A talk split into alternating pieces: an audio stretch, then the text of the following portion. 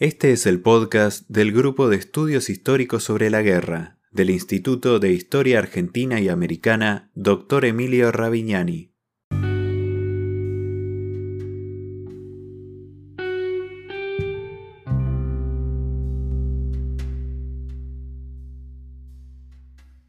El Grupo de Estudios Históricos sobre la Guerra, GEIGE, fue fundado el 16 de diciembre de 2013 en el Instituto de Historia Argentina y Americana Dr. Emilio Ravignani, Unidad Ejecutora UBA CONICET.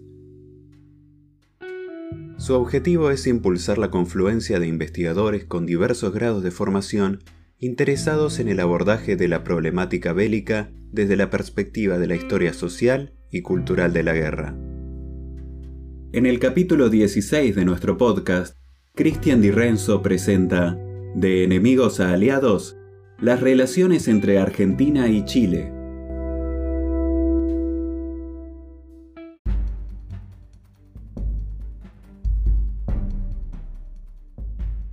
Las relaciones entre naciones vecinas no siempre son buenas, más cuando se comparte una de las fronteras terrestres más largas del mundo. En este podcast hablaremos sobre las relaciones entre Argentina y Chile en las últimas décadas del siglo XX. Como hemos anticipado, las relaciones entre Argentina y Chile dictaron de ser armoniosas, al menos en lo que respecta a las cuestiones territoriales. Estamos entre dos naciones que tienen características propias, unidas por una serie de rasgos comunes, pero que estuvieron enfrentadas en más de una ocasión, creando y reforzando imágenes del enemigo desde ambos lados de la cordillera de los Andes podemos partir de la idea que ambas naciones tienen una configuración territorial desigual. Por un lado, la estrechez del territorio chileno y por otro, la inmensidad del espacio argentino, con sectores escasamente integrados al centro portuario de Buenos Aires. Esto se tradujo en políticas de fronteras disímiles,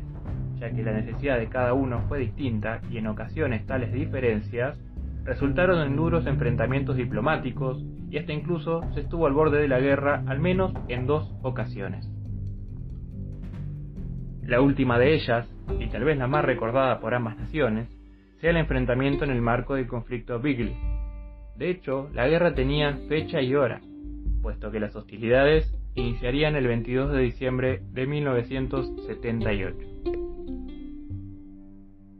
Por consiguiente, nuestra investigación tiene por objeto analizar el complejo proceso de relaciones bilaterales entre Argentina y Chile entre las décadas de 1970 y 1990. Esto es, comprendiendo en su contexto el conflicto diplomático y militar desencadenado a finales del año 1978, en donde la hipótesis de guerra fue una posibilidad por la soberanía del canal Beagle y las islas Picton, Lennox y Nueva, para avanzar, posteriormente, sobre el proceso de mediación papal que logra destrabar justamente una inminente guerra. Finalmente, vamos a enfocarnos en los distintos acuerdos de cooperación e integración binacional en materia de límites fronterizos, de defensa y seguridad internacional y militares hasta el año 1999. En otras palabras, proponemos realizar un análisis que nos permita dilucidar cómo y por qué se produjo el tránsito desde la posibilidad real del enfrentamiento armado hasta la puesta en marcha de ejercicios militares combinados conjuntos.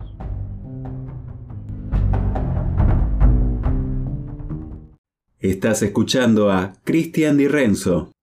Este es el podcast del Grupo de Estudios Históricos sobre la Guerra del Instituto Ravignani.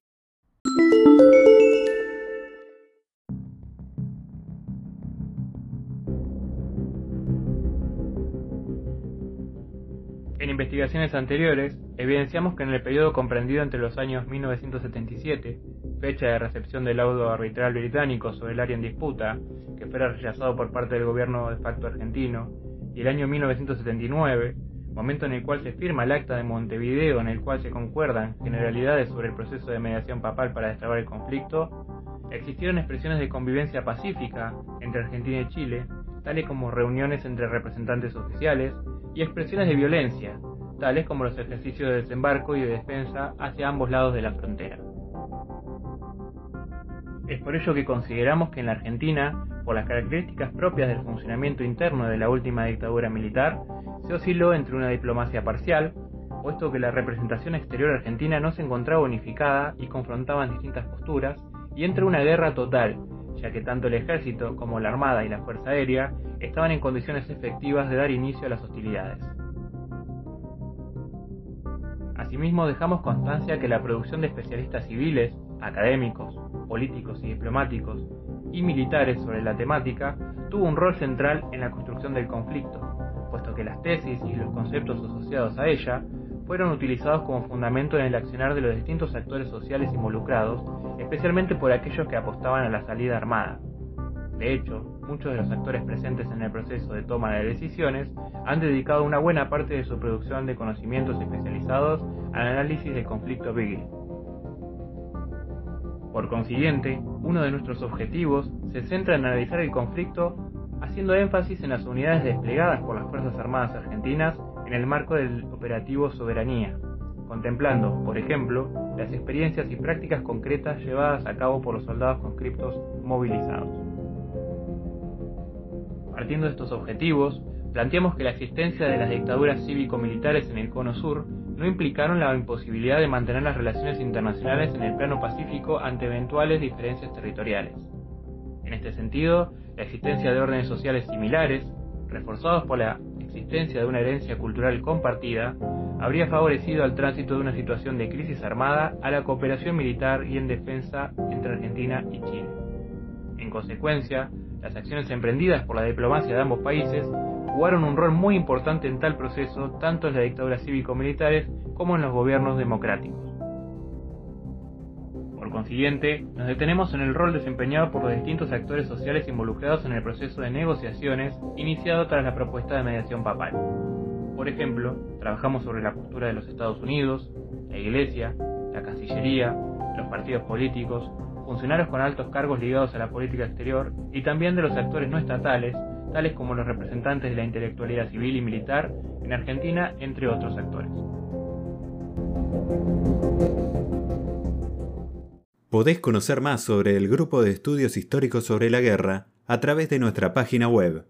www.gigue.ar. También podés encontrarnos en Facebook, Twitter, Instagram y YouTube como arroba gigue.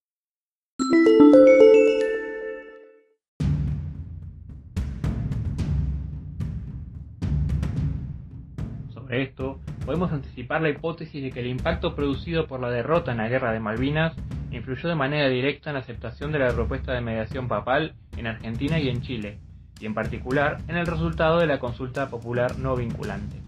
Esto se produjo con el retorno a la democracia en Argentina, en donde las voluntades de los actores sociales marginados durante la última dictadura civil militar del proceso mantuvieron en líneas generales coincidencias en torno a la solución del conflicto a través de mecanismos legales basados en el principio de la conservación de la paz.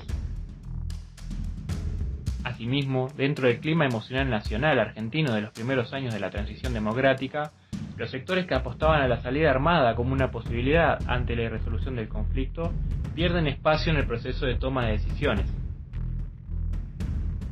Finalmente, nos proponemos explicar los distintos factores que influyeron en el tránsito desde la competencia nacional a la cooperación regional militar y en defensa en el espacio del Cono Sur. Así, por ejemplo, pretendemos reconstruir los factores que influyeron en la política exterior con relación a Chile emprendida por Raúl Alfonsín durante los primeros años de la transición democrática, contemplando los cambios y continuidades con relación a la etapa previa. También observamos las estrategias utilizadas por parte de los actores estatales se encontraban a favor y en contra de la integración regional binacional en la década de 1990. Y por último, proponemos estudiar los cambios y continuidades en cuestiones de defensa y cooperación militar entre los gobiernos democráticos de ambos países entre 1990 y 1999. Al respecto, podemos sostener que las producciones intelectuales no son meramente un reflejo del contexto en el cual se insertan, sino que también son impulsoras del tránsito desde el enfrentamiento hacia la cooperación entre Argentina y Chile. Es por eso que trabajamos sobre distintas obras, discursos, exposiciones y con revistas específicas de las Fuerzas Armadas y con otras que exceden el ámbito castrense, tales como geopolítica o estrategia, justamente para dar cuenta de estos aspectos. Junto con esta labor, realizamos entrevistas a funcionarios con altos cargos en los campos afines a esta investigación para obtener una aproximación desde la óptica de los actores involucrados.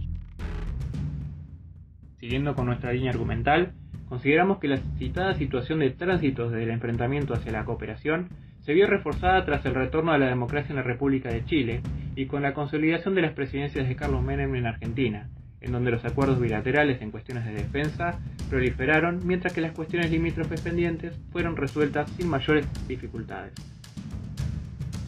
Para concluir, debemos señalar que si bien no podemos decir que Argentina y Chile en la actualidad sean aliados, existen claras muestras de cooperación en cuestiones de defensa desde el inicio del presente siglo que nos indicarían que el proceso de integración entre ambas naciones se encuentra en pleno desarrollo.